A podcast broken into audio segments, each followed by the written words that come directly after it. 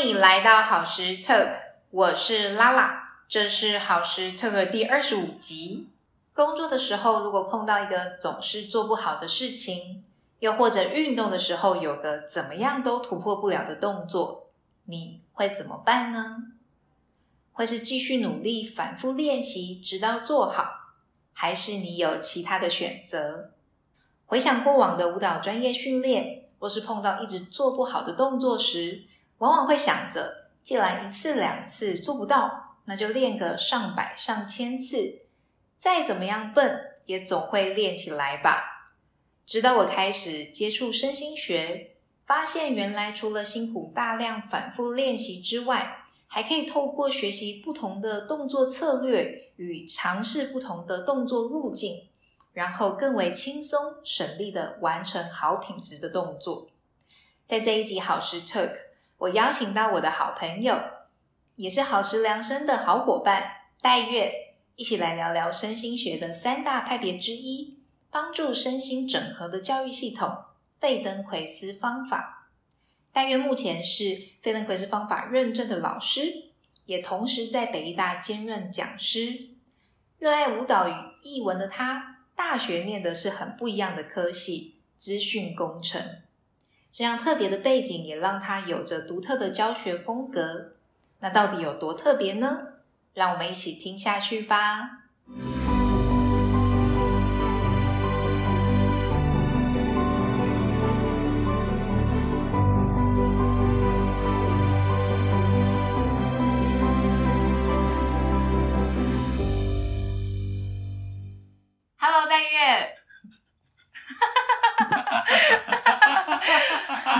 好，这是一个非常欢乐的星期 天下午。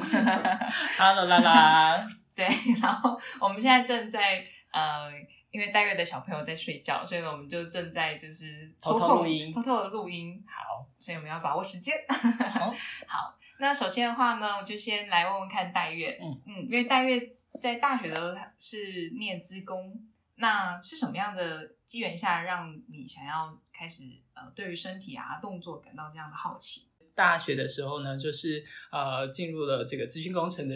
呃科系，但是可能进去之后没有多久呢，就觉得哎呀惨了，我好像没有那么喜欢这个科系耶。但是没有办法，因为已经进去了。但是幸好呢，就是台大是一个很开放的呃一个学习环境啊，只要啊其他课程都可以开放旁听啊，然后或者是可以啊选修一些科目。所以呢，我那个时候呢就觉得说，哎呀，好想要就是了解其他的。呃，科系到底在做什么？而且尤其是我自呃，可能一路成长都是对数理啊表现还不错啊，然后很有就是也很有兴趣的这样的那个小孩。然后呢，对于文科呢，相反的，就是其实是非常没有天分，跟也没有就是不喜欢背东西，所以就很没有兴趣。但其实到大学的时候，有一个蛮大的翻转，就是反正人文社会科系啊，或者是艺术相关的，都觉得啊，它其实是充满思辨啊，哦，充满独立思考，然后。然后都充满创造性的一些科目，所以就觉得说，哇，我是不是人生中错过了什么？然后很想要努力把这个部分的啊讯息啊，把它呃获得这样子的感觉。嗯，所以你就去修了一些相关的课程，或者是有参加现代舞社吗？还是？这些呢，就是有分，就是在社团啊，就是参加了台大的现代舞社，然后呢，对于开始接触舞蹈，其实我之前呢也都是没有舞蹈任何舞蹈的经验，然后算是就是呃从零开始，然后另外就是有开始呃有很多呃，譬如说像是外文系啊、社会系啊，或者是戏剧系啊这些系系所开的开设的课程，都让我觉得非常感兴趣。嗯嗯嗯，然后你就。投入到其中去了，对啊，所以 其实对表演艺术的认识，哦，对，那个时候也开始就是会去看表演。然后虽然之前就是呃，南海路离这个中央纪念堂其实很近，但其实在高中的时候就没有。进去过看表演或者牯岭街小剧场什么，其实后来都想说这么近，为什么我在高中的时候都不知道这些地方？然后直到大学的时候才有这些讯息啊，然后觉得说哇，原来看表演很像是一个人生的缩影，很多人生百态的一种缩影这样子，然后就觉得，然后有些生命经验呢，真的是呃很匮乏，我怎么从来都没有经验过这些事情这样子？嗯嗯。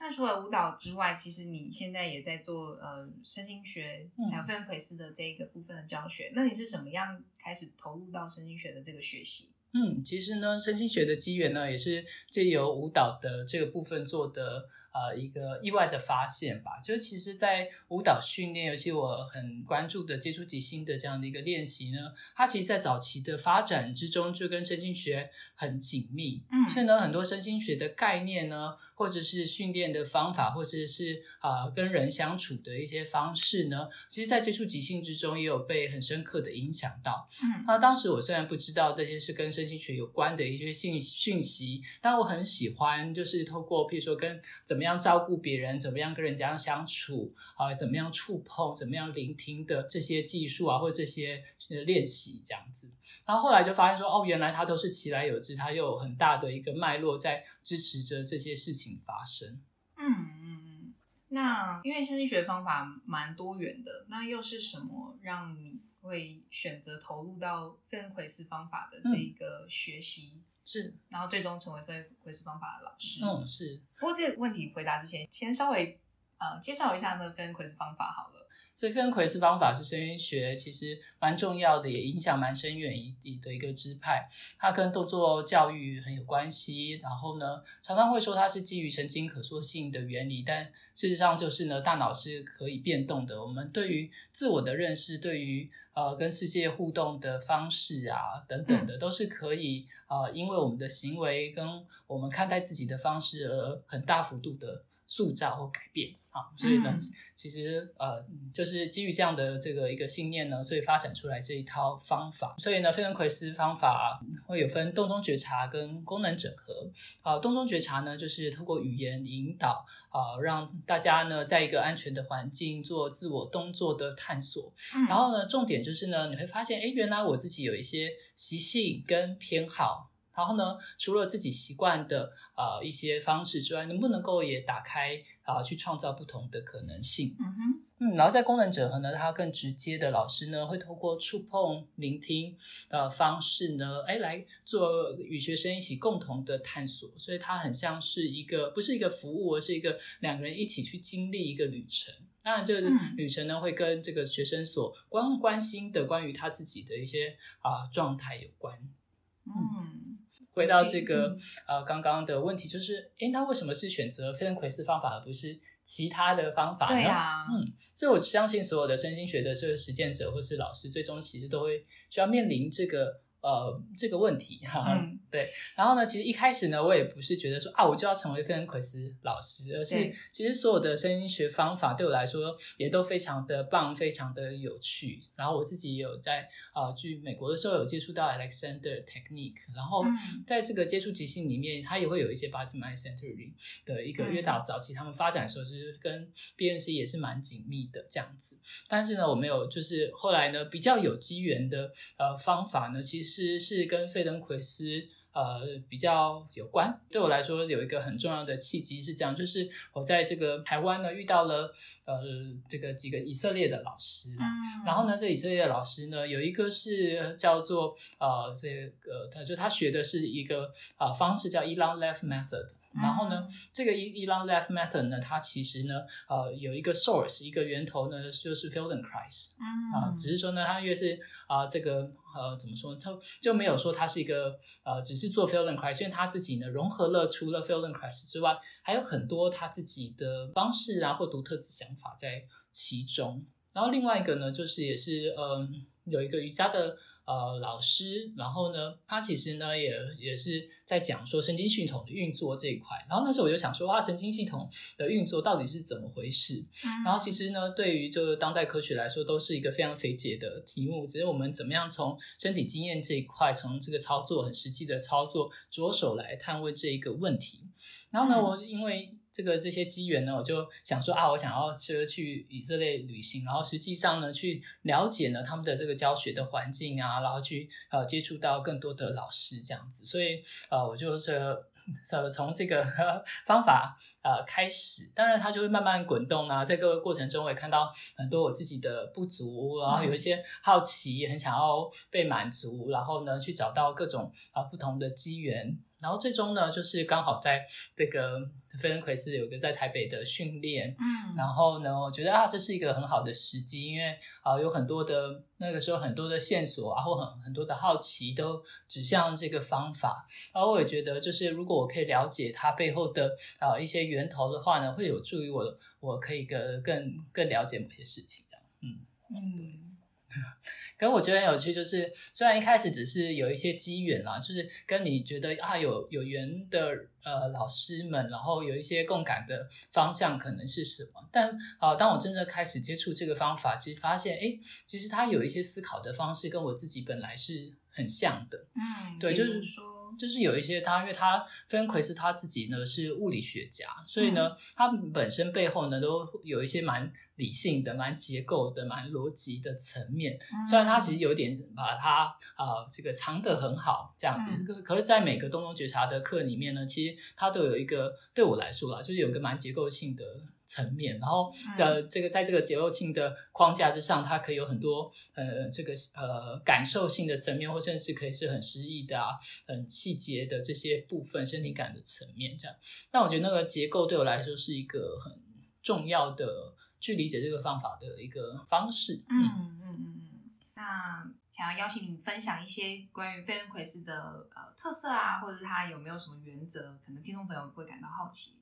嗯，这费恩奎斯方法呢，它其实广泛来说，它是一个关于呃学习如何学习的方法。所以呢，它不并不只是说啊，我呃这要学会某一个系列的动作啊啊，而是关于去研究这个学习怎么发生。譬如说呢，怎么创造一个安全的环境。因为当我们在呃动作训练的时候呢，所有对于呃这个动作相关的连结都会产生，比如说包含环境的关系或包含心理的状态，这些呢呃学习的状态呢都会留在动作模式之中。所以假设你是很紧张的，然后或是很尽力想要完成一个动作，那种严谨啊，或是肌肉的张力啊，也会留在你这个动作习惯之中。相反的呢，费恩奎斯老师呢会希望在一个很欢愉的环境，透过嗯玩耍，透过尝试，在最轻松的方式呢来建立好的动作品质。那这样的话，在日常生活中呢，也会带着这样的开心的感觉呢，然后很自自然的、很自发的呢，啊、就让这些动作模式产生。它是必须应该是一个不费力的，不需要太多思考的啊、这样的一个过程。嗯，这一点我其实蛮喜欢的，因为过往我们的学习都还蛮靠意志力，嗯要去重复的去做某一个动作，就你一个舞蹈动作，呃，不会的话，我们就做一百次，可能就会了。可是，在 f a n q u i z 方法当中，我们好像可以透过不同的策略，逐步的，好像透过玩耍的方式去找到好像相较这个动作更轻松省力达到的方式。嗯，所以对啊，在一般的，尤其是呃这个舞蹈的训练，很多是呃 no pain no gain，就是好像没有苦功啊，就没有进步啊、这样的这样的一种观念。但是呢，在费恩奎斯他很呃强，算是蛮有力的提出了另外一种策略，然后是相反的，是透过很轻松的方式啊、透过 怎么样寻找对自己来说最舒服的啊、一种最后最有效率的一种动作模式。但你也可以观察到呢，啊、这个学生的动作品质呢是会有增进的，然后甚至呢也可以在想象的过程中做训练，所以他甚至没有实际的动作。而现在的在科学中都是证实说，这些想象的啊、连的的训练呢，它在大脑的呃激发呢，其实是跟实际动作是一样的。所以怎么样把一些新的啊、训练方式也纳入这个呃这个舞蹈训练之中，也是其中一个很重要的一个方向。嗯，而且我也特别喜欢他的累了就休息。嗯，对呀、对呀、对，就是如果是费力的话，不过呢，因为舞舞蹈的训练它其实跟美学有关啊，就是有人会觉得说啊，费力是一种一种美学嘛，就是它可能在这个肌肉使用的多余的使用，它其实给予一种情绪的张力啊，或状态的表现，或甚至人在这个极端呃费力到啊、会有一种真实的情绪啊或状态出现，所以有一些表演方法，它其实是是相反的，透过呃穷尽自己来完成某一些这个不同状态的显现，这样。或者是美感。对对对对啊，所以啊，这只是在这个选择的方法之中会有呃一个可能新的可能这样。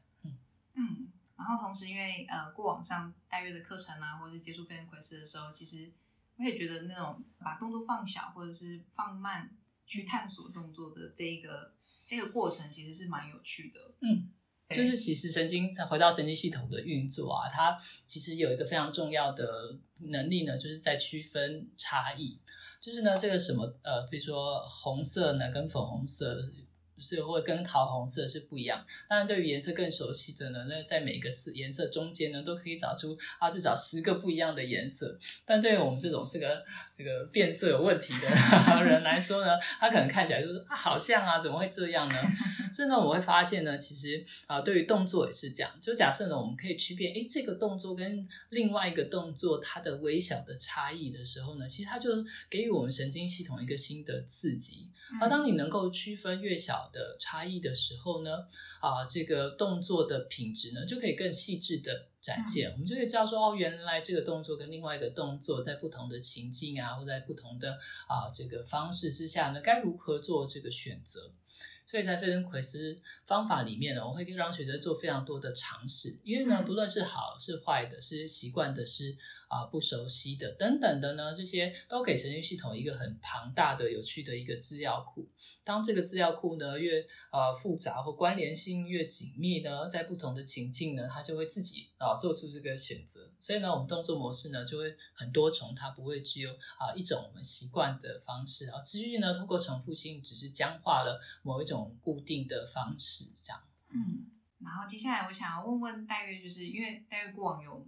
带领过蛮多不同的 f a n q u e s 是方法的工作坊，动动觉察工作坊。那在过程当中，你没有什么觉得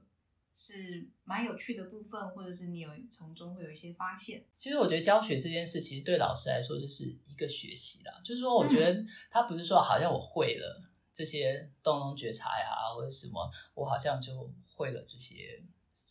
的动作啊的，因为我们说，我刚刚有提到，就是费恩奎是关于学习如何学习嘛，所以呢，其实对于费恩奎斯老师来说呢，我呃整理这些，用自己的方式去整理这些教案啊，然后找到一个好像对我自己蛮来说蛮有趣的一个主题，但事实上呢，我是提也是提供我自己一个学习的环境，嗯，除了我提供学员他们来来这个探索自己。相关的一些事情之外，其实他我也是同时在创造，哎，我怎么样能够学习一些事？然后呢，这在这个过程中呢，我就发现说，哎，有一些动作可能对我来说是简单的，对，但是对于某些学员来说，它是有挑战的。但是这这个挑战在哪里呢？其实对每个人来说都不一样。而且其实菲恩奎斯方法最有趣的就是呢，它没有任何一个人的呃经验的历程会是相同。的，所以所以像其中呃一个动中觉察练习，有人哎可能就做完之后觉得哇，我右脚变得好长啊，怎么会这样呢？但是有人觉得哎，我是左脚这个变得好长啊，然后或是有人觉得说哦，我这是跟我的平衡感有关，或者是啊，我对空间的感知开始产生改变了。嗯，所以呢，到底一个练习一个一个课程，它的目的是什么呢？那我，然后呢？我觉得从我自己的经验，我当然可以啊整理一些可能的线索，关于这个课程它有什么样的帮助，它让我们呢在什么样的层面更了解自己。但是其实透过教学的这个过程呢，我是啊从学员那边得到更多的经验的现象，就是我知道说哦，原来这个课还可以跟什么有关。或也许是我需要多做什么样的一个步骤的准备呢，才能让同学可以更容易的感觉到我想要传达的啊这个身体的感受。好，所以呢，其实这就算是这每几乎每个工作坊，它呃都有背后都有一个这个用意呢，就是我我我透过教学这件事情呢，来呃持续学习关于人类经验啊跟动作探索，它可能会有什么样的。一些现象，这样。嗯，而且我觉得蛮有趣的是，就是即使是同一个工作坊的名称，呃，不同时间开，或者是面对不同人，好像每一次的带领都还蛮不一样的。嗯，其实它的课程呢，就像是有一个很好的结构，所以呢，每个课程的背后，它呃，因为这个方法的设计呢，它就有一个探索的路径。但是有，我觉得对我来说最嗯最重要的事情是怎么样在当下。观察到学员的需要，嗯，所以就算是同样的课程，它课程的呃这个呃需要的时间，比如说每一个环节，你会觉得哦，它啊这个动作品质开始产生变化的时间是长是短。然后或者是我在语言的使用上面，我是需要再更仔细的描述什么，或者是要给予更多的空间。它其实在这个即兴的层面有一个很大的自由度啊，取决于，而且尤其是当学员的回馈啊，或者是他需要的状态有点呃更特定的时候呢，我就会需要想着，哎，那在这个特定的情境之中，我可以转转换什么样的教学方式啊，也是会让同学更容易的接受到这样。嗯，那我有点好奇，是你过往就是学资讯工程的这个背景，嗯那对于你的教学有没有一些影响？嗯又或者是因为我知道每一个不同的分会是老师，他可能过往的背景都是不一样的。是那就是资讯工程的这个学习对你来讲的影响是什么？嗯是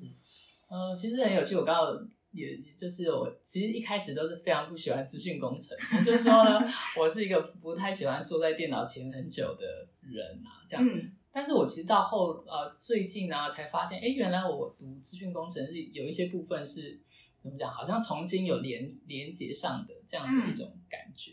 对，因为这边奎斯方法它是一整个非常呃可以说非常严谨，在在这个思考路径上很严谨，然后跟科学的关系也很紧密的一个身心学方法。嗯。因为有些我我会感觉有些身心学方法或甚至舞蹈训练方法，它有些是其实非常直觉的，嗯。非常感性的，也有些是非常抽象跟诗意的，所以这些东西其实有时候也都蛮会蛮吸引我的。嗯。但我觉得作为一个教学者，我选择了最终选择了费登奎斯方法，其实就是因为它有一些是更符合我呃一些很很原始的设定啊，就是关于逻辑这件事情，嗯。就是它是因为它是在结构上是非常呃循，就是有有有迹可循的这样。对，对，呃，所以呢，因此我觉得在切入这个部分的时候，会觉得特别没有负担，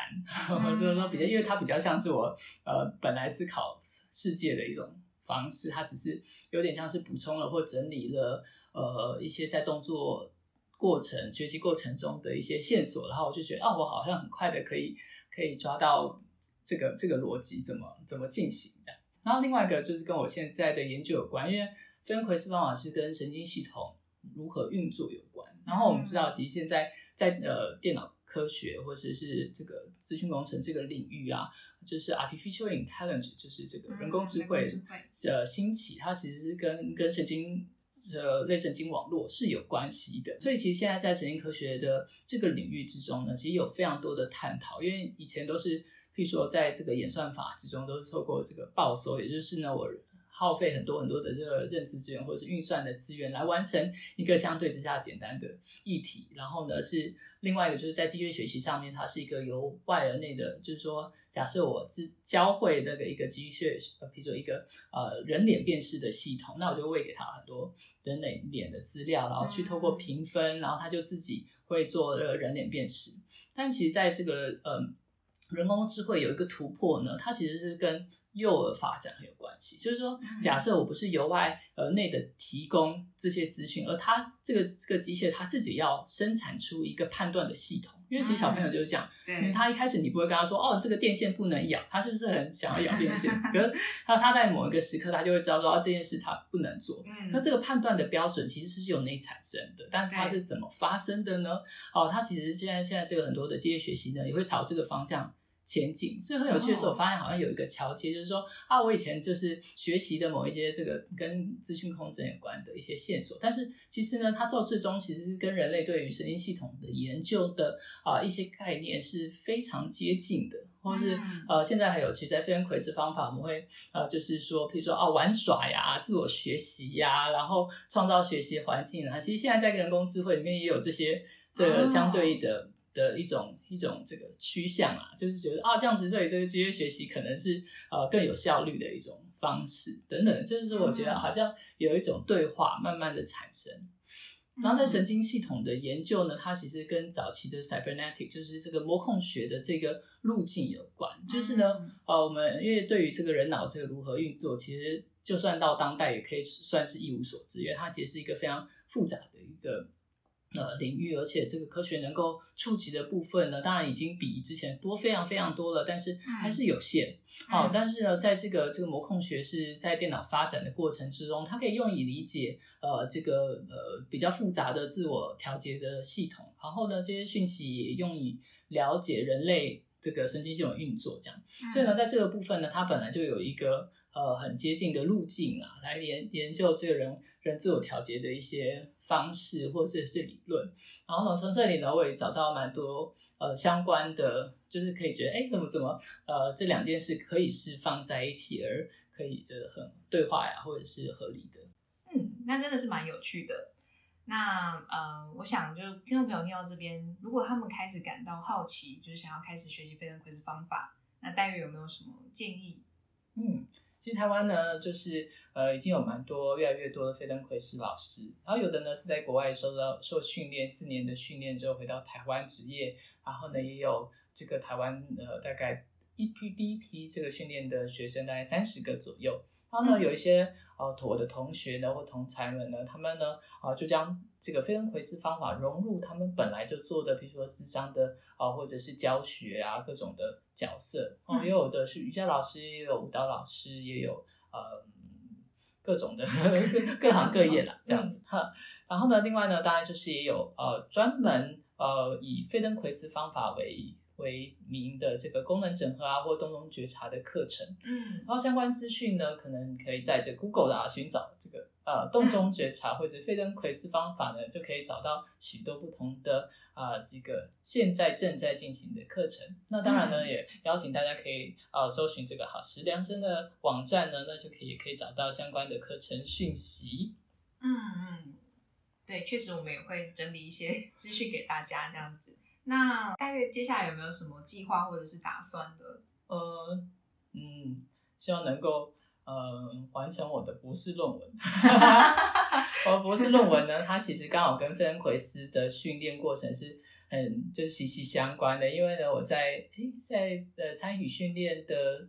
同时呢，就啊进入了北医大的舞蹈研究博士班就读。然后我的研究呢，也会跟这个方法的其中一些。呃，背后的运作机制啊，它跟啊这个心智哲学的一些关系啊产生一个连接，所以很像是这个研究呢，它本身就是我透过实践，就是透过呃费恩奎斯的学习跟教学呢来进行的一个呃资讯的整理吧，就是因为我对这个事很有兴趣，然后呢，只是刚好透过这个机会呢，我对于它背后的。不论是历史脉络啊，然后或者是它相关的整的整个科学的，其实是仔细挖进去就会觉得哇，真的是非常庞大。因为它当然除了费登奎斯本人呢，他这是一个非常具有好奇心，而且他可以非常跨领域的去融合各种不同的资讯。那当然呢，后后继的很多的这个实践者啊，也有很多是物理治疗师啊、老这个医师啊，或者是各种表演艺术相关领域的很优秀的前辈呢。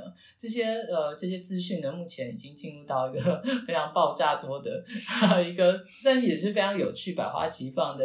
啊一个状态。所以呢，它很像是呢，我借由这个方式呢，就是。呃，非常广泛的来收集相关的资讯，做的一个整理啊，跟连接，然后也希望有一些我自己能够呃有一些开创性的部分。哇，非常期待看到你的论文，对，非常困难的一个旅程 尤其还有宝宝，对，还有宝宝。好，那我们今天就很顺利的完成了这一个录制，感谢戴月来到好时 Talk。那或许之后可能。搞不好还有其他的发展，或许再邀请戴月来到好时 talk。那今天就感谢戴月，那我们也是跟观众朋友说拜拜。嗯，谢谢，谢谢，拜拜。感谢你收听这一集好时 talk，希望节目的内容可以让在收听节目的你有满满的收获。那如果你喜欢好时 talk，欢迎按下订阅键，也请帮我们留下五星评分。那同时也欢迎大家把好事 talk 推荐给亲朋好友。那假如你想要接收到更多吃好。动好、睡好、玩好的相关资讯，欢迎加入脸书的好事 Talk 社团，又或者在官网留言给我们。那相关的连接都放在节目资讯栏当中。那同时我们在节目当中所提到的一些小资讯，我们会放在节目资讯栏跟你分享。那好石头哥我们就期待下回见喽。